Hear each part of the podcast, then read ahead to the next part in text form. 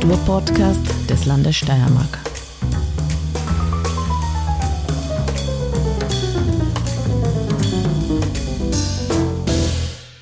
Herzlich willkommen zu einer neuen Folge des Kunstfunken, der Kunst- und Kulturpodcast des Landes Steiermark.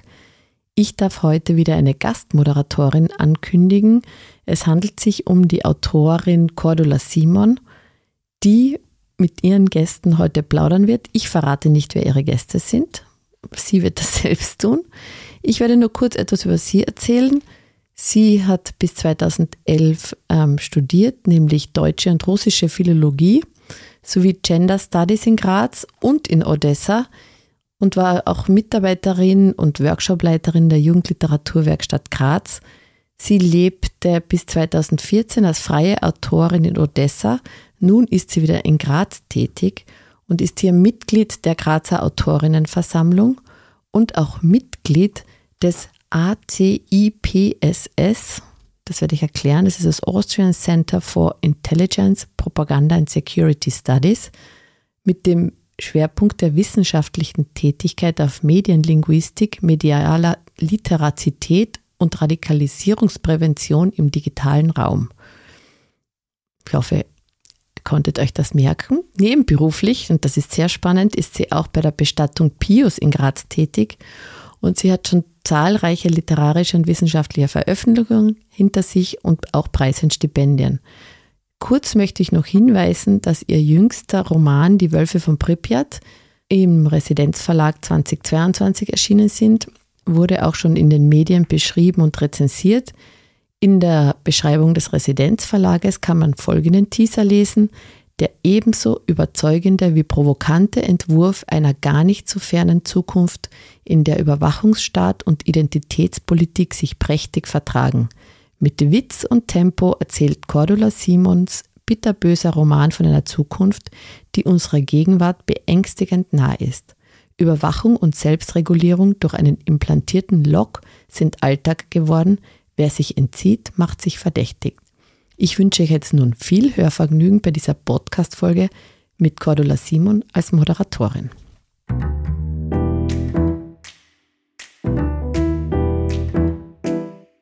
Herzlich willkommen beim Kunstfunken. Heute habe ich zwei Gäste, nämlich Lisa Schantl und Lisa Höllebauer. Und wir werden über Blätter, Blättern, Tint und Tinte reden. Ihr beide seid in der Grazer Literaturszene mittlerweile bekannt, weil ihr so umtriebig seid und ganz viele offene Projekte habt. Aber fangen wir mal an bei quasi der Homebase. Was ist denn Blättern? Neue Homebase, ähm, weil Blättern ist noch relativ jung. Ähm, wir haben durchs Kunstraum Steiermark-Stipendium jetzt die Möglichkeit, einen Raum für uns zu nutzen, für unser künstlerisches, aber natürlich auch vor allem ähm, einfach im Literaturbetrieb ansässiges Tun. Ähm, ja, und das ist ein kleiner, feiner Raum mit ein bisschen mehr als 20 Quadratmetern ähm, in der Grazer Innenstadt, in dem es das Literaturmagazin Tint ähm, gibt. Also wir arbeiten daran, in dem die Lisa ihre Projekte macht und wir auch gemeinsam unsere Projekte jetzt machen dürfen. Ähm, wir haben den Untertitel Raum für grenzenlose Nachwuchsliteratur und ich glaube, das beschreibt ganz gut, was wir eigentlich machen möchten. Es ist, soll ein niederschwelliger Raum sein, wo Personen, die gerne schreiben oder gerne schreiben würden, Platz finden. Und also Nachwuchs sehen wir jetzt nicht unbedingt mit Alter abhängig, sondern eher von der Karriereebene. Das heißt, bei uns ist es nicht wichtig, ob jemand schon ähm, Publikationen hat oder nicht. Genau, und dementsprechend wird der Raum als Arbeitsraum für uns genutzt, aber auch für kleine niederschwellige Lesungen. Ähm, wir haben ein Schaufenster drinnen, das äh, monatlich oder etwas weniger als monatlich ähm, neu gestaltet wird. Genau, also es soll auch Treffpunkt ähm, werden, wo man sich ungezwungen austauschen kann. Ja, man sagt ja auch in Österreich, der durchschnittliche Jungautor ist 45 Jahre alt. Also ja, es ist schon ganz schön zu sehen, dass da auch nicht diskriminiert wird. Wie ist das denn mit dem Schaufenster? Ein Schaufenster, um Literatur zu präsentieren. Wie klappt das? Geht das überhaupt? Ja, also wir finden, das funktioniert ganz gut. Unsere Idee war, wir haben diesen Raum quasi als geschenkt bekommen äh, mit dieser Förderung oder können mit dieser Förderung den Raum finanzieren und wollten unbedingt auch ähm, andere AutorInnen dazu einladen, dass sie eben auch etwas von dem Raum haben und haben uns überlegt, wir können dieses Schaufenster nutzen. Und dort ist es eben so, dass wir ähm, alle Lisa hat es vorhin schon erwähnt, ungefähr zwei Monate AutorInnen einladen und die gestalten quasi wirklich das Schaufenster ähm, mit Text, das ist wichtig. Und im Zuge dessen gibt es dann auch immer eigentlich eine Lesung, wo äh, ein bisschen was weiteres präsentiert werden kann, also auch was erweitertes als der Text. Und wer uns im Blättern in der Gartengasse besucht, wird merken, dass das ein super frequentierter Ort eigentlich ist und ständig Leute vorbeigehen. Und es funktioniert, weil ständig Leute stehen bleiben und sich das durchlesen, was am Schaufenster steht. Und genau. Lust wandelte ich also genau jetzt durch die Gartengasse und käme an diesem Schaufenster vorbei. Was würde mir da jetzt präsentiert? Wer wird gerade ausgestellt? Ja, also wir treffen uns ja heute hier am 14. September und das heißt, dass noch für neun Tage circa ähm, Kerstin Hatzi zu sehen sein wird mit ähm, einer Ausstellung, einem ausgestellten Text ähm, zum Thema Sommer. Was macht man so im Sommer? Und das Tolle daran ist, ähm, es lacht uns freundliche Stimmung auch entgegen durch diesen tollen aufblasbaren ähm, was ist es, ein Pelikan? Flamingo. Ein Flamingo. Ein Flamingo. Durch den aufblasbaren Flamingo. Ähm, und es lädt auch zum Mitmachen ein. Also es klebt ein QR-Code ähm, an dieser Installation und über diesen kann man seine Geschichte vom Sommer auch einreichen. Genau, die Intention von der Autorin war quasi, dass wir alle immer nur über den Sommer schwärmen und alle sagen dann immer, boah, der Sommer war so toll und aber eigentlich irgendwann, wenn es dann viel zu heiß in Graz ist, dann denkt man sich, mm, jetzt langsam könnte der Sommer auch schon wieder vorbei sein. Und sie wollte einfach wirklich unterschiedlichste Eindrücke vom Sommer sammeln. Wir haben schon ein paar bekommen. Mhm. Vielleicht ist der Sommer wie alle anderen Jahreszeiten am schönsten, wenn man nicht drin steckt. genau. Und nachdem sich der Sommer dem Ende zuneigt, was steht als nächstes an dem Schaufenster? Ja, also am 23. Ähm, September wird der Raum oder dieser, ja, es ist eigentlich ein kleiner Raum, es ist so ein Schaufensterraum, ähm, bespielt und neu gestaltet von Julia Knaas und Anna Neuwirth, ähm, auch Juliana in diesem Zusammenhang. Ähm, sie haben sich was ganz Tolles überlegt und zwar werden sie über den Tag hinweg am Nachmittag im Fenster stehen, werden für vorbeikommende BesucherInnen ähm, ja, sie laden zu Gesprächen ein, ähm, sie wollen Horoskope lesen. Also ich glaube, es wird recht amüsant und am Abend gibt's dann um 18.30 Uhr eine Lesung von den beiden. Ihr seid auch involviert in einen Wettbewerb. Wir sind lesenswert. Was ist da passiert? Was passiert da? Was wird da passieren? Genau, also ähm, wir beide sind auch unabhängig voneinander in unterschiedlichen Projekten tätig. Das ist ja der Grund, wieso wir uns kennengelernt haben. Ähm, ich bin Mitgründerin des Literaturwettbewerbs Wir sind lesenswert, habe den Wettbewerb gemeinsam mit Tamara Markul 2020 gegründet und wir wollten eine Plattform schaffen für Personen, die gerne schreiben, unabhängig vom Publikationsgrad. Ähm, wir wollten äh, Veranstaltungen gründen, wo eigentlich die Texte im Vordergrund stehen. Und seitdem laden wir jetzt zum fünften Mal eigentlich AutorInnen ein, zu einem Thema Texte einzusenden und die besten vier Texte werden dann gelesen. Das Finale findet am 7. Oktober im Literaturhaus statt. Spannend ist es, weil es immer ganz unterschiedliche Einreichungen gibt. Wir sind, äh, wir kriegen immer sehr, sehr viele. Also beim letzten Wettbewerb waren es 275, dürfen das dann lesen und die Jury ist dann immer eine Autorin, ein Autor. Diesmal ist es Dea Mengele, ähm, ein Christ Jan Neuhuber, er ist Professor für Neue Deutsche äh, Literatur am Franz-Nabel-Institut und der die Gewinnerin vom letzten Wettbewerb. Diese Person legt nämlich auch immer das Thema fest. Wunderbar. Gut. Dann jetzt zu einer von den anderen Baustellen, nämlich was ist denn Tint? Also Tint ist das andere Projekt, das nicht von uns beiden ähm, durchgeführt wird, sondern wofür ich mich ähm, durchaus verantwortlich zeichne. Tint Journal ist ein Literaturmagazin für Autorinnen, die auf Englisch in der Zweitsprache schreiben. Ähm, das gibt's jetzt schon seit fünf Jahren, also wir feiern heuer fünfjähriges Jubiläum. Es ist rein online. Ähm, und hat einfach diesen Grund, weil es sehr international ist. Ähm, wir haben jetzt in diesen fünf Jahren über 200 Autorinnen aus über 70 Ländern publizieren dürfen, ähm, was schon eine wirklich schöne Bandbreite von Fremdsprachenliteratur zeigt. Und es geht dabei ähm, vor allem auch darum zu zeigen, wie die, der eigene ja, der eigene Background, der eigene Hintergrund, auch der eigene linguistische Hintergrund in einer anderen Sprache, wie der dann in einer Fremdsprache, wenn man diese zum kreativen Schreiben verwendet, wie der durchscheint, ähm, wie man dann auch neu lernt, mit der neuen Schreibsprache umzugehen und diese vielleicht auch zu verformen, bewusst neue Konstruktionen zu entwerfen. Genau, und das wollen wir damit veranschaulichen. Ähm, wir sind rein ehrenamtlich unterwegs. Ähm, Genau, und ein kleines, feines Kernteam hat sich jetzt in Graz etabliert. Und wir freuen uns sehr, dass wir im Blättern nun endlich uns treffen können und an dem Projekt arbeiten und nicht mehr in den eigenen Wohnzimmern. Genau. Literatur braucht Platz. Reicht der Platz aus? Ja, der kann immer größer sein. Aha, ist es schon eng im Blättern? Warum ausgerechnet in englischer Sprache und nun nicht in französischer oder ein deutsches Format für Nicht-Deutsch-Muttersprache. Warum ausgerechnet Englisch? Ich glaube, das hat zwei Gründe. Erstens, Englisch ist die meistgesprochene Zweitsprache der Welt.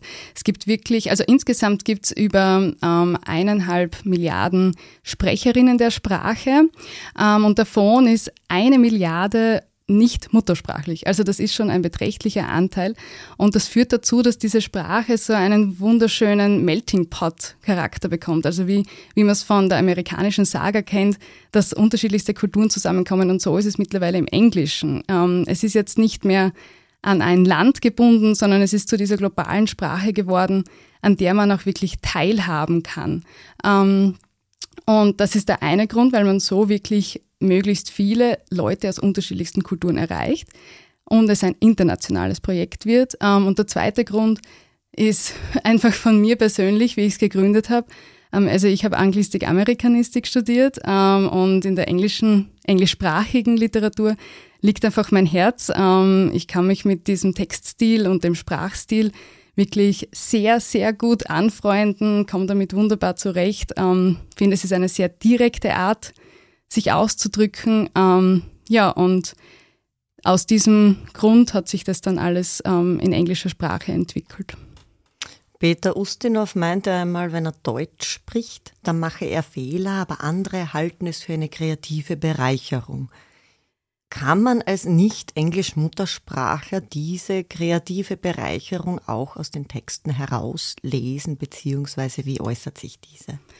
Ähm, ja, also es liegt natürlich immer jetzt als Konsumentin von diesem Magazin, ähm, liegt es natürlich schon ein bisschen daran, was ist jetzt mein eigenes Niveau in der englischen Sprache.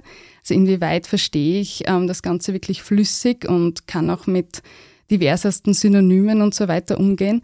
Ähm, Allerdings, was bei unseren Texten schon auffällt, ist, dass sehr oft die AutorInnen ähm, auch Begriffe aus ihrer Erstsprache verwenden. Und manchmal nicht nur aus ihrer Erstsprache, sondern auch aus anderen Zweitsprachen, die sie jetzt in ihrem Werdegang oder in ihrer auch oft Migrationsgeschichte erfahren haben. Und durch diese sprachlichen Verwobenheiten dann in diesen Texten, weil ab und zu ist dann auf einmal ein englisches Wort, das steht nicht mehr alleine da, sondern es wird dann wirklich zu einem Konglomerat aus anderen Sprachen. Ähm, und das kann man, glaube ich, wenn man die englische Sprache zumindest spricht und sich damit verständigen kann, ähm, schon durchaus erkennen. Aus dem Kontext erfassen. Genau. Tint, Polyglott innerhalb des Englischen. Ähm, es steht ja auch ein Jubiläum bereits an bei Tint. Wie hat sich äh, das Journal in den letzten fünf Jahren entwickelt? Wie war die letzte Präsentation? Ähm, ja, es hat sich ähm, sehr, sehr steil entwickelt. Ähm, also wie ich es begonnen habe, habe ich nicht gewusst, äh, wirklich auf was ich mich einlasse. Und ähm, dann war es doch so, ja, es, es, es war online, es wurde auf einmal wirklich überall auf der Welt gesehen. Also wir haben jetzt im Halbjahr, weil unsere Ausgaben erscheinen halbjährlich, wirklich über 50.000 Aufrufe aus aller Welt und das ist schon ähm, eine beträchtliche Anzahl auch wenn man bedenkt, dass wir jetzt nicht wirklich ein großes Werbebudget haben. Also das beschränkt sich schon sehr auf Social Media. Und ähm, also so hat es sich von der Reichweite entwickelt. Wir bekommen jetzt auch im Durchschnitt so um die 400 Einsendungen, aus denen wir 25 auswählen. Ähm, das Team ist stetig gewachsen. Es ist auch sehr international aufgestellt. Von Amerika bis auch in Australien haben wir eine Mitwirkende. Ja, und ähm, jetzt zum fünfjährigen Jubiläum ähm, wollen wir natürlich auch etwas Besonderes machen. Also wir veranstalten eigentlich so halbjährlich oder jährlich, wenn sich andere Dinge ergeben dazwischen, Lesungen, ähm, die heißen Tinted Tales. Ähm, und wir haben uns gedacht, wir wollen jetzt nicht so eine klassische dieser Lesungen abhalten, wo eben unterschiedlichste Autorinnen eingeladen werden, die lesen ihre Texte, stellen kurz ihre Biografie vor und so weiter, sondern wir möchten etwas mehr machen und wir machen jetzt eine Anthologie da werden ähm, 35 Texte darin zu finden sein, teilweise ein Best-of aus dem, was wir schon publiziert haben, teilweise aber auch wirklich komplett neue Texte. Ähm, und das ist wirklich ganz, ganz toll, dass wir da große Autorinnen gewinnen konnten, wie den Ilan Stavans, Uwashi Bunda, Leila Abulela. Also das sind wirklich jetzt Namen, die uns sehr freuen, dass sie einfach mit uns da zusammenarbeiten wollen. Und das wird präsentiert im November, von 10. bis 11. November bei einem kleinen Festival mit Workshops, mit Stadtrundgängen. Ähm, es soll einfach ein aufzeigen, wie bunt und freudig ähm, das Schreiben in einer Fremdsprache sein kann. Alle wollen dabei sein und die Mundpropaganda stimmt also. Ähm, aber im Blättern tut sich ja noch mehr, nämlich gerade die Vernetzung von jungen Autoren, aber auch von ganz frischen, neuen, jungen, unabhängigen Literaturzeitschriften findet dort statt.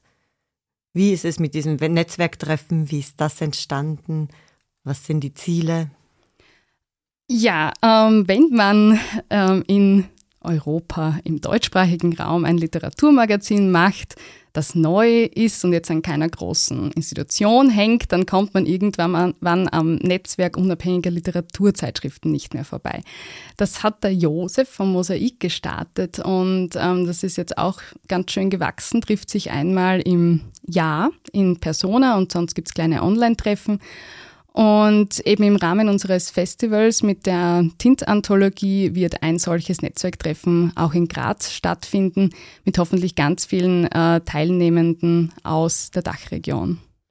Außerdem haben wir bei uns im Büro die äh, Präsenzbibliothek der unabhängigen Literaturzeitschriften. Also es ist so, wenn man uns besucht, man kann uns einfach auf Instagram schreiben, alles dann auch herzlich eingeladen vorbeizukommen, kann man eben auch ein bisschen in dieser Bibliothek schmökern die sehr, sehr viele Zeitschriften enthält und man kann auch einige Ausgaben bei uns erwerben.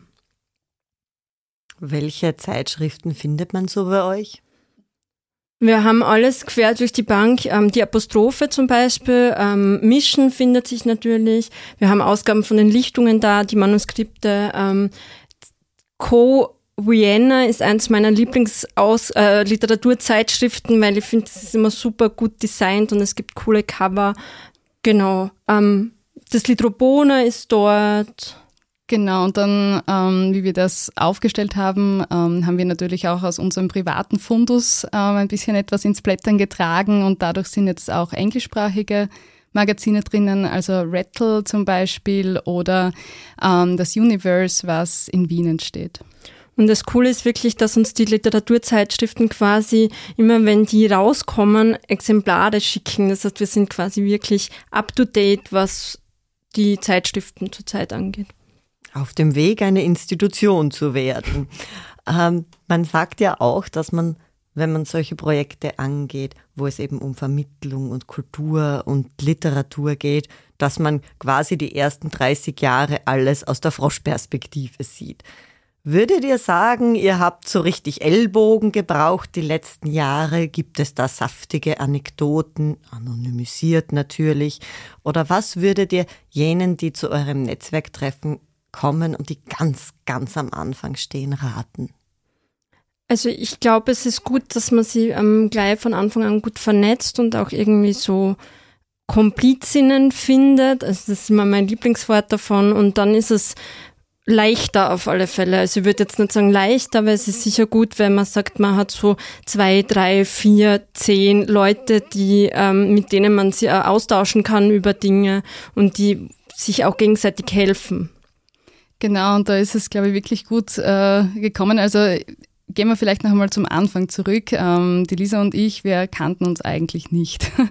ähm, also auch durch Studium, weil die Lisa hat eben Germanistik gemacht, ich habe Anglistik gemacht. Und ähm, dann gab es da diesen schönen Kunst- und Kulturpavillon auf dem Freiheitsplatz im Grazer Kulturjahr. Wir würden auf alle Fälle auch empfehlen, dass es bald wieder so einen Kunst- und Kulturpavillon gibt, weil es eben einen schönen öffentlichen Raum geboten hat und er war super begrünt und wir haben auch gesehen, dass da immer wieder Leute sich aufgehalten haben. Genau. Ja, voll. Also das wäre richtig, richtig gut und eben durch genau so eine Aktion, die so im öffentlichen Raum zur Teilhabe einlädt, kommen dann auch die Leute zusammen. Und ähm, so haben auch wir uns gefunden und haben gesagt, ja, wir machen doch was, was zu einem Thema, das uns beide interessiert, was Klimawandelliteratur in diesem Fall ist. Und ähm, ja, und seitdem gibt es jetzt zwar dieses Klimawandelprojekt auch noch immer, ähm, aber es ist wirklich eine Komplizinnenschaft geworden, auch gerade dadurch, weil wir ja gegenseitig nicht wirklich in der Konkurrenz stehen. Also wir unterstützen uns, wo wir können, ähm, können uns über Dinge, Ideen und so weiter austauschen, aber wir haben trotzdem unsere eigenen Schaffenspunkte und unsere eigenen kreativen Räume. Ähm, die sind jetzt sehr, also kreativen imaginären Räume eigentlich, mit denen wir arbeiten. Und ja, genau so, glaube ich, funktioniert das sehr gut, wenn man so einen ähm, Pool sich schaffen kann. Es gab natürlich auch Stolpersteine am Weg, ähm, gerade was natürlich auch Finanzen und so weiter angeht, ist es nicht leicht, wenn man neu startet.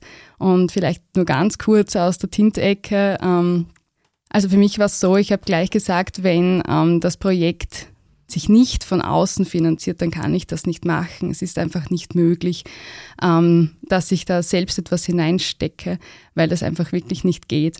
Und ähm, es hat sich dann doch mit etwas Argumentationsarbeit als förderwürdig erwiesen und das freut mich natürlich noch immer, dass das dann funktioniert hat. Aber man muss schon genau wissen, was tut man, man muss wissen, warum tut man es. Und nur wenn man das weiß, dann, ja, dann kann man eigentlich ähm, weitergehen. Und da muss man sich gegenseitig informieren und dazu ist das Netzwerktreffen dann auch da. Wann findet das nächste statt? Am 11.11. .11.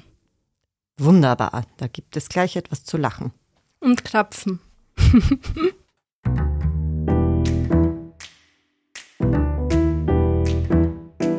Nachdem ihr beide in Graz und primär auch in Graz, wenngleich international tätig seid, was macht für euch Grazer Literatur oder der Grazer Literaturbetrieb aus? Ähm, ich würde dann zuerst einen Schritt zurücktreten und sagen, was macht Graz für mich aus? Und Graz ist so quasi ein größeres Dorf, wo man sich relativ schnell kennenlernt, relativ schnell Kontakte knüpfen kann und ähm, es auch so ist, dass wenn man wohin geht, wenn man ein paar Mal dort war, nicht schon gut allein hingehen kann, weil man sicher jemanden finden wird, der oder die auch dort ist.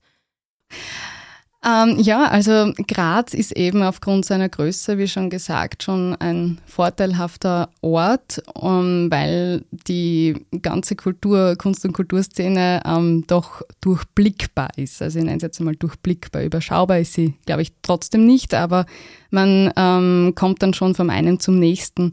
Ähm, und für mich zeichnet es aber trotzdem auch diese Multikulturalität in dieser doch kleinen Stadt aus. Also es ist so, dass sich die Kulturen nicht ähm, getrennt voneinander entwickeln, sondern aufgrund der Größe kommt es zu Überschneidungen, es kommt zum Austausch und das ist schon das Schöne. Ähm, und ich wohne auch in diesem schönen Viertel, dem Lend, das ja wirklich ähm, sehr unterschiedlich ist und von unterschiedlichsten Ecken Leute herkommen und ähm, genau da liegt für mich dann auch so die, ja, der, die Wurzel von, von ähm, dem, der, der ganzen Kreativität, die ja doch in dieser Stadt liegt. Und ich finde, die Grazer Literatur hat sich schon ein bisschen so in mein Sein und Schauen vielleicht da eingeschrieben. Ähm, wenn ich so durch die Stadt gehe, dann sehe ich an jeder Ecke ähm, irgendwie eine Erinnerung an Grazer Literatur. Der Schlossbergplatz erinnert mich immer an Clemens Setz zum Beispiel oder äh, selbst eigene Projekte. Wir haben einmal gemeinsam mit der Plattform ähm, einen Audio-Walk durch Graz gemacht und wenn ich jetzt über die Brücke bei der Murinsel gehe, dann denke ich immer dran, wie das dort war. Ähm, würde dir sagen, dass die Provinzialität von Graz dazu führt, dass Menschen mehr schreiben, ein bisschen nach dem Motto Langeweile fördert die Kreativität? Wird in Graz mehr geschrieben als in anderen Städten Österreichs? Boah, ich glaube, das lässt sich gar nicht so beurteilen. Also wir können nicht in die Zimmer hineinschauen. Also ich glaube tatsächlich, ähm, dass sie das vielleicht gar nicht so sagen wird. Also ich habe immer wieder ein paar Connections zu Wien und mir kommt vor, dass in Wien sehr viel veröffentlicht wird, sehr viele Projekte sind und so weiter. Also würde ich vielleicht gar nicht so sagen, aber es ist natürlich schon so, dass man vielleicht fokussierter arbeiten kann, weil natürlich weniger los ist in Graz als in Wien. Also in Wien kann man natürlich am Sonntag zu vier Lesungen gehen, in Graz findet vielleicht eine statt. Genau, ähm, was dann aber halt auch dazu führt, dass, ähm, weil so wenig ist, weiß man dann irgendwie, oder so wenig, es ist jetzt nicht wenig los in Graz, ähm, aber dadurch, dass es doch eben, wie gesagt, durchblickbar ist, ähm, dann weiß man gleich einmal, ah, da ist was, da ist was, da ist was. Und es würde sich theoretisch vielleicht ausgehen, dass man ja zu allem hingeht und dann interessiert einen auch alles und dann ist man da. Und ähm, also mir geht die Zeit dann eigentlich eher mit Zerinzi schon durch die Finger. Vielleicht eine lustige Anekdote. Ähm, es freut uns sehr, dass immer wieder auch AutorInnen zu uns ins Büro kommen und einfach einmal vorbeikommen und schauen, was es dort eigentlich gibt. Und heuer im Sommer war Jopa Jotakin bei uns im Büro und da war gerade die GAF-Lesung, wo Cordula Simon zum Beispiel auch gelesen hat und zeitgleich, und das ist glaube ich was Besonderes in Graz, eine zweite Lesung am gleichen Tag im Theater am Lend die Lesung ähm, rund um den Ritter Verlag und er meinte dann, dass er zu beiden Lesungen gehen wird. Also da können wir Graz uns vielleicht auch was abschauen von den Wienern, ähm, damit man kann durchaus auch auf, auf zwei Veranstaltungen an einem Tag gehen. Ja, auch bei eurem Sommerfest, soweit ich weiß, gab es dieses Bestreben, das dass dann die Leute quasi geschlossen aus dem Forum Stadtpark ausgezogen sind, um den Fußweg zur Gartengasse anzutreten, weil es nah genug war und man dann dort noch mehr Action vermutet hat. Ja, das stimmt. Da muss jetzt meine Aussage fast revidieren. Ähm, wir Grazer starten damit und ähm, sind wirklich gerade fleißig. Die sind dann zu uns gekommen, also das war die Perspektive-Lesung ähm, und haben dann bei uns noch ein bisschen weiter gefeiert. Unser Raum bietet sich auch gut für Zusammenkünfte an.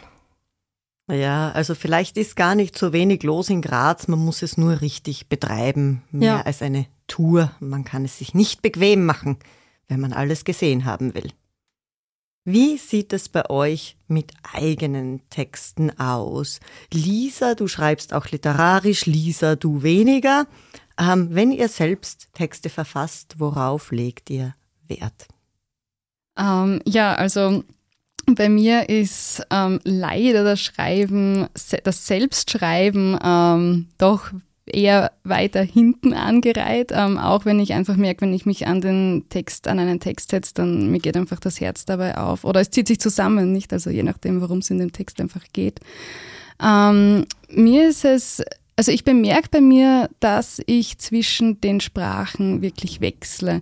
Ähm, also einmal fange ich auf Deutsch an, dann fange ich wieder auf Englisch an, dann vielleicht entwickelt sich der Text, den ich zuerst auf Deutsch geschrieben habe, in einen Englischen, dann wird es ein Konglomerat aus beiden.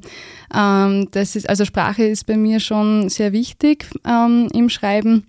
Und ich glaube, was man dadurch auch irgendwie merkt an meinen Texten ist, dass ich durchaus mehr englischsprachige Literatur im Leben gelesen habe als deutschsprachige ähm, und daher schon Stilmittel verwende, ähm, die jetzt vielleicht in der deutschen Sprache ähm, nicht so auftauchen. Ähm, das kann befremdlich wirken, das kann ähm, einfach manchmal auch sehr simpel dann wirken, weil die englische Sprache ja durchaus in ihrem Ausdruck eine sehr einfache sein kann. Und also das fällt mir auch selbst auf, dass es da nicht jetzt so, also ich, ich trete definitiv jetzt nicht in die, ich glaube, ja, die Gegenwartsliteratur ab und zu hinein, wie sie im Deutschen gerade vorhanden ist. Ähm, genau. Ähm, ja, und wo ich, wo ich darauf achte, ist, dass ich mir dann eben die Zeit nehme und ähm, ja, darauf losschreibe, wenn es mir wirklich schon unter den Fingern brennt. Lisa Höllebauer schreibt kaum, ist quasi eine Übertreibung. Ich schreibe gar nicht. Ich habe das einmal versucht oder hab, wollte das irgendwie mehr machen, habe dann aber relativ schnell gemerkt, dass ich wirklich eine hohe Erwartung an mich selbst habe, die ich nie einhalten kann. Und ähm, habe aber genug Freundinnen, Komplizinnen in meinem Umfeld, die gefördert werden. Also wenn ich schreibe, dann achte ich darauf, dass ich meine Komplizinnen fördere. Ähm, bin immer wieder motiviert dazu, irgendjemanden für irgendetwas zu empfehlen, zu vernetzen. Ähm, und auch, wenn, wir haben jetzt zum Beispiel äh, für die Kul Kunst für das Fest der Kunst und Kultur den künstlerischen Beitrag machen dürfen. Und als erstes ist mir dann gleich warm geworden, weil ich gedachte, oh mein Gott, jetzt muss ich für diesen Beitrag noch Autorin werden. Aber es lässt, lässt dich ganz einfach lösen, indem man dann einfach noch andere Leute hinzuholt, die das auch einfach besser können als ich. Also eine, ein eher gönnerhafter Gestus. Du lässt schreiben. Das ist jetzt ähm, überspitzter formuliert, als ich das möchte. Aber ich merke es sehr schön, wie, wie, du das konsequent verwendest, die Komplizenschaft mit anderen Autoren, dieser kriminelle Funke, der da auch drinnen steckt, in äh, auch der Literaturvermittlung und Umverteilung. Man sagt ja, manchen Literaturkritikern, wie zum Beispiel Kasperger, nach, er habe keine Angst vor der Metapher, wenn er über Texte spricht. Wie siehst du das? Findest du, dass Ausführungen über Literatur auch literarisch sein müssen und oder dürfen?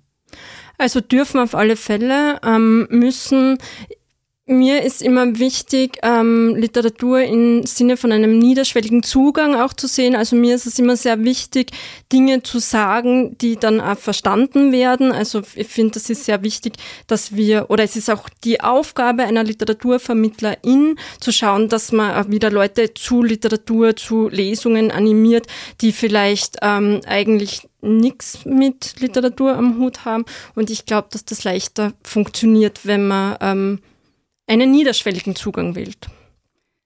Genau, vielleicht ergänze ich da noch, ähm, bei, bei Tint veröffentlichen wir ja nicht nur kreative Texte, sondern auch Buchbesprechungen und Interviews mit AutorInnen.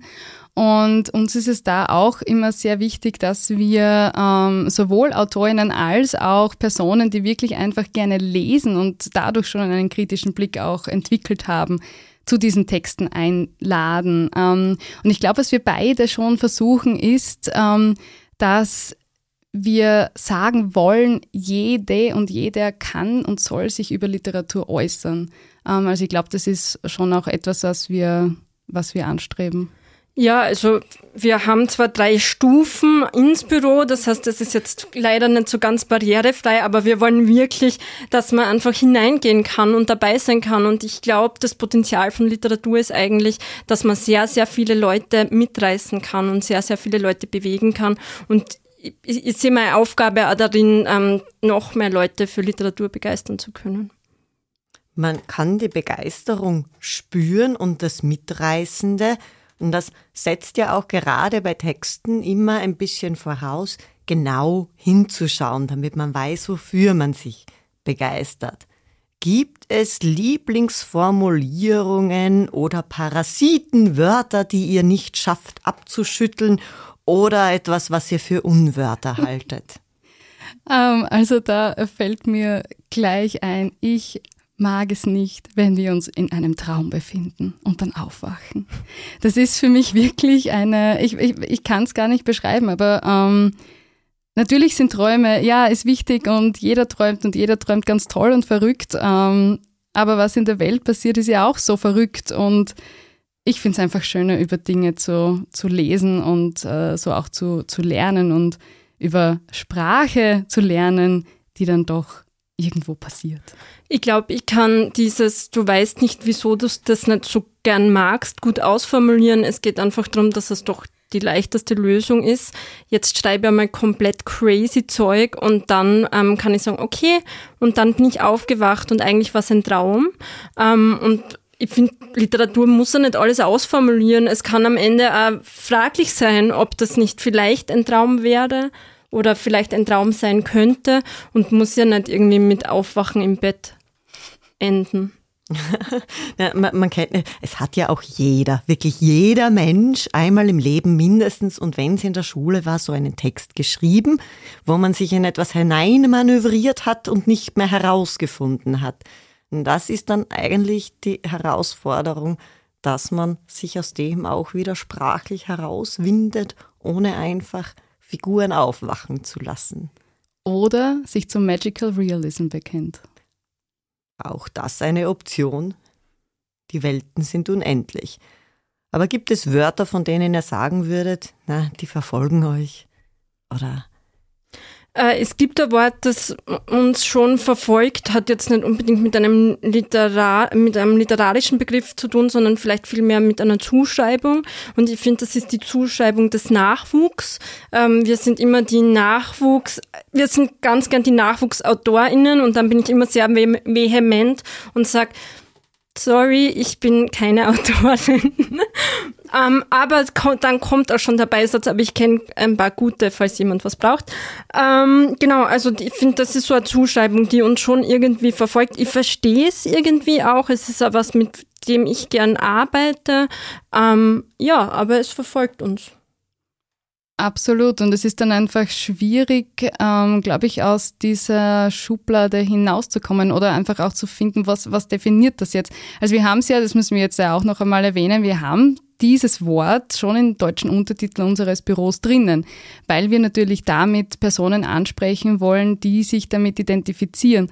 Aber ich glaube, irgendwann ist halt auch der Punkt da, dann identifiziert man sich vielleicht nicht mehr damit, ähm, ganz am Anfang zu stehen.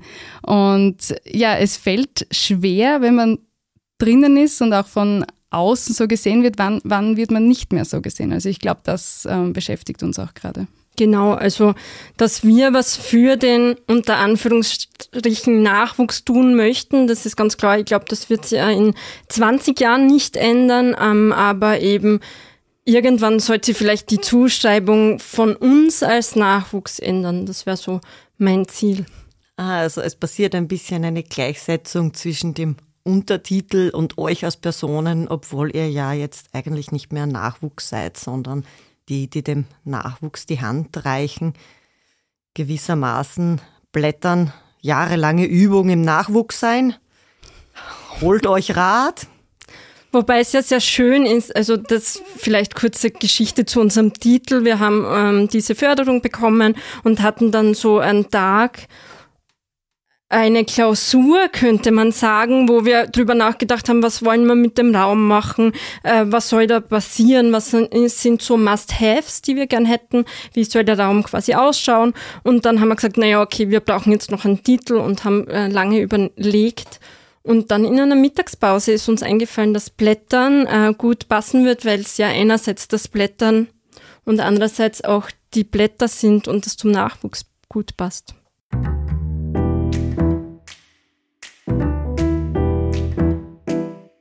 Was habt ihr zuletzt gelesen? Äh, ich lese aktuell von Donio Schachinger Echtzeitalter und davor habe ich gelesen von Jessica Lind Mama. Man hört schon, ähm, ich lese eigentlich großteils österreichische Literatur. Ich würde sagen, das ist mein Schwerpunkt. Ähm, ich habe irgendwie im Laufe meines Germanistikstudiums erfahren, dass man sie spezialisieren muss und am besten ist, wenn man sich noch ganz speziell spezialisiert und für mich ist das die österreichische Literatur. Ich schaue mir da ständig alle ähm, Verlagsvorschauen an. Ich weiß Bescheid, was veröffentlicht wird. Ich weiß, wer im Literaturhaus wann ist. Also man könnte mit mir ein kleines Quiz machen und ich könnte wahrscheinlich die Daten sagen. Äh, ja, genau. Donja Schachinger, Echtzeitalter. Gutes Buch. Ja, bei mir geht's wieder in die englischsprachige Ecke. ähm, wie gesagt, ja, Leidenschaft liegt noch immer dort. Ähm, bei mir war es Zirze von Madeline Miller. Ähm, ein ganz eigentlich untypisches Buch für mich. Also ich lese schon eigentlich sehr viel FremdsprachenautorInnen eben in der englischen Sprache und wenn es geht, auch in der deutschen, so wie Yoko Tawada zum Beispiel.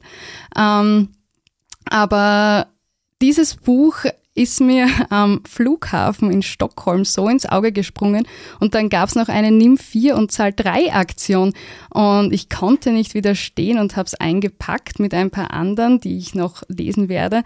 Ähm, und an dem Buch hat mir vor allem gefallen oder ist einfach ein sehr, ein Merkmal von dem Buch ist, wie diese Figur der Zirze, die ja doch eine ähm, ja in der, in der griechischen Mythologie vielleicht untergeordnete Rolle spielt. Also man kennt sie jetzt vielleicht nicht so auf den ersten Blick. Man würde jetzt nicht sagen, hat denk an griechische Mythologie, was fällt dir ein? Zirze fällt dir wohl eher nicht ein. Ähm, und sie ist eine, also wie sie beschrieben wird von Madeline Miller, ist wirklich großartig, sehr auf, also man kommt an fast allen griechischen Figuren aus der Mythologie vorbei. Ähm, man lernt sehr viel und zugleich ist es eine Reflexion von unserem Tun, von unserem Handeln. Sie, Madeleine Miller nimmt auch eine sehr starke feministische Position damit ein und zeigt, wie vielleicht auch ähm, Lebensweisen, die eben nicht so ganz ins Normbild passen, ähm, für den Einzelnen passen. Und ähm, das habe ich sehr stark gefunden und kann das Buch nur sehr empfehlen. Ich glaube, es gibt sie auch in deutscher Übersetzung. Äh, es ist auch interessant, dass man auf Zirze nicht als erstes kommen würde, nachdem sie ja in der deutschen Sprache als Bezirzen zu Hause ist. Äh, mir fällt kein Wort ein, wo jetzt Zeus zu Hause wäre bezeusen. Nein. Nee. Gibt's nicht. Oh Gott, ich glaube nicht, dass jemand bezeust werden möchte. Da gibt es einige mythologische ja. Frauen, die da Erfahrungen gemacht haben. Das ist richtig. Aber äh, wenn man jetzt denkt an die Achilles-Szene, an den äh, Sisyphus Wegner, also das sind schon andere, ähm, die uns öfter vorkommen. Und äh, ja, ich glaube, wir können noch an den weiblichen Figuren arbeiten. Ja, aber einige, die uns sehr nahe stehen, die sind geblieben.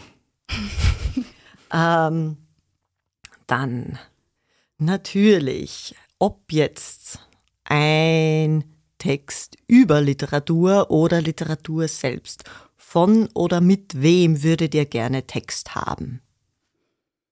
Also ich glaube, mein, mein Traum seit dem Studium ist es einmal an einem Tisch mit Margaret Atwood zu sitzen. Sie ist einfach für mich schon eine wirkliche Ikone.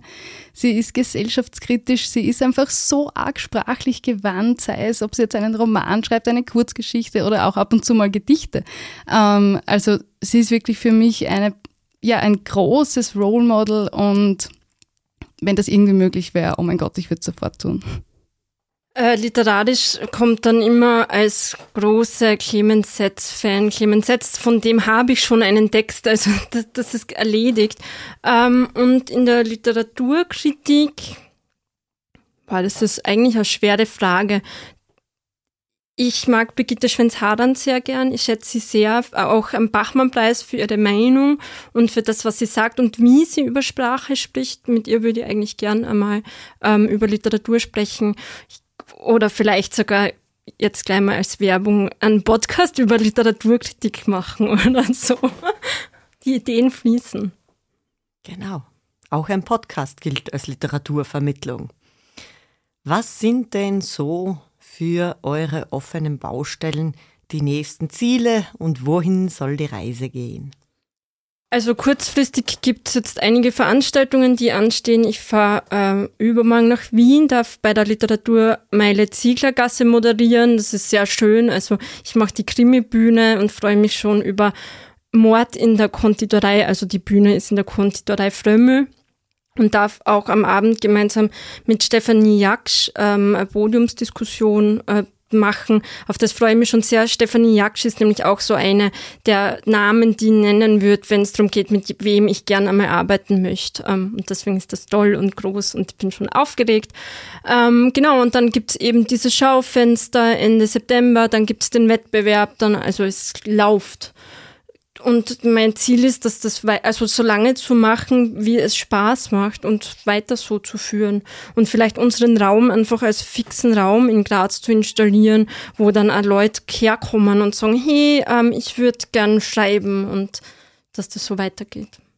Genau, also ich schließe mich gleich bei der Raumvorstellung an. Ähm, ich glaube, für uns hat sich einfach gezeigt, dass das für uns ein idealer Ort ist und dass der Ort auch ideal sein kann ähm, für junge, jetzt jung wieder im generationsübergreifenden Sinn, ähm, AutorInnen, ähm, wenn sie davon wissen. Und damit man halt einmal davon weiß, braucht das für gewöhnlich ein bisschen Zeit und es wäre schön, wenn der Raum eben mehr Zeit bekommen würde. Ähm, ja, und sonst, also Tint hoffe ich, oder wird, also wir sind uns da im Team eigentlich sehr einig, die Zeitschrift wird weiter bestehen. Sie wird auf jeden Fall in diesem halbjährlichen Rhythmus ähm, weitergehen, weil es noch so viele Länder auf unserer schönen äh, neuen virtuellen Weltkarte gibt, die noch nicht ähm, gecolored sind. Also das soll schon noch einiges nachkommen. Ähm, und ja, dann ist, ist eben abzuschauen natürlich auch, wie schaut's mit der finanziellen Situation aus. Das darf man, glaube ich, man darf das einfach nicht vergessen. Es ist immer so ein trockener Punkt und irgendwie ist dann immer so, ha, ja, ein bisschen so eine Aufregung schwingt damit. Ähm, aber es ist einfach wichtig und ähm, deshalb hängt es natürlich auch von dieser Situation ab, wie es jetzt denn wirklich weitergeht vielleicht ganz groß geträumt und die Lisa weiß jetzt nichts Bescheid davon, aber ich habe mir jetzt äh, gedacht, okay, was ist eigentlich ein großer Traum?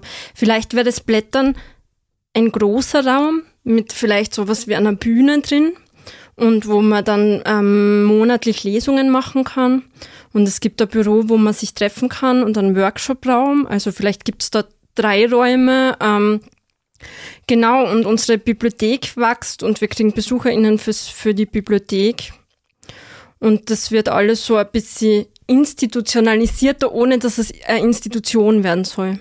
Das ist vielleicht wichtig. Also ich glaube, das ist für unseren niederschwelligen Zugang unumgänglich, dass es eben nicht die Institution ist, sondern eher einfach ein Ort für alle.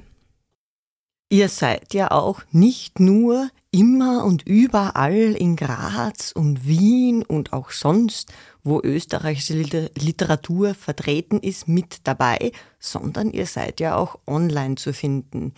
In welcher Form findet man euch am besten? Ähm, also am besten ist es gerade wirklich, wenn man auf den Blättern-Kanal auf Instagram vorbeischaut. Ähm, wenn man Blättern eingibt als Wort, wie man jetzt Blättern schreiben würde, sollte man ihn finden. Sonst gibt man Blättern ein ähm, und Literaturbüro. Und ähm, da haben wir auch einen monatlichen Veranstaltungskalender von uns beiden. Also das heißt wirklich, sobald irgendjemand von uns irgendetwas im Literaturbetrieb macht, sei es mit den einzelnen Projekten, sei es ähm, auch als einzelne Person im Literaturbetrieb, ähm, da findet man wirklich Anfang des Monats, was so ansteht. Genau, und auch immer wieder als Postings Rückblicke von Aktivitäten. Also wer wissen will, was äh, Lisa in Amsterdam gemacht hat, Lisa Höllebauer in Leipzig gemacht hat äh, und so weiter, schaut am besten auf unseren Instagram-Account vorbei. Genau, und wenn man sich dann wirklich mit uns ähm, face-to-face treffen möchte ähm, oder auch mit anderen LiteratInnen in Graz und darüber hinaus, ähm, wir haben jetzt keine fixen Öffnungszeiten, weil für uns das schon auch in der Lage, in der wir uns jetzt befinden, äh, wichtig ist, dass der Raum für uns eine Förderung eben im Sinne des Stipendiums ähm, darstellt und als Ergänzung funktionieren soll. Aber man ist herzlichst eingeladen, uns einfach auf Instagram auch zu schreiben, zu sagen, ja, ich möchte mir das anschauen, ich möchte mir die Bibliothek anschauen oder ich möchte mich mit euch über Schreibtreffen austauschen oder ich habe da eine Idee, was wir doch da noch so machen könnten. Ähm, dann bitte einfach, einfach schreiben auf Instagram oder an unsere E-Mail-Adressen, die ihr auch im Internet wo findet. Ähm, und dann vereinbaren wir was und wir freuen uns wirklich über jede und jeden, ähm, der die vorbeischaut. Es gibt seit kürzlich auch eine Kaffeemaschine. Also Kaffee und kleiner Kühlschrank ist vor Ort. Koffein und Texte, das, was Autoren anlockt. Herzlichen Dank fürs Hiersein, Lisa Schandl, Lisa Höllebauer. Vielen Dank für das Gespräch über, wie man eine Säule für den Nachwuchs wird. Schöne Bezeichnung. Ja. Ja, und wir sind gespannt, welche Projekte und welche Autoren ihr noch anziehen werdet. Herzlichen Dank. Danke für die Einladung. Dankeschön.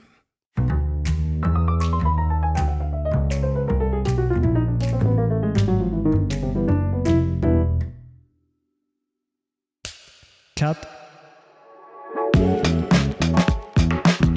Und wer hat's produziert?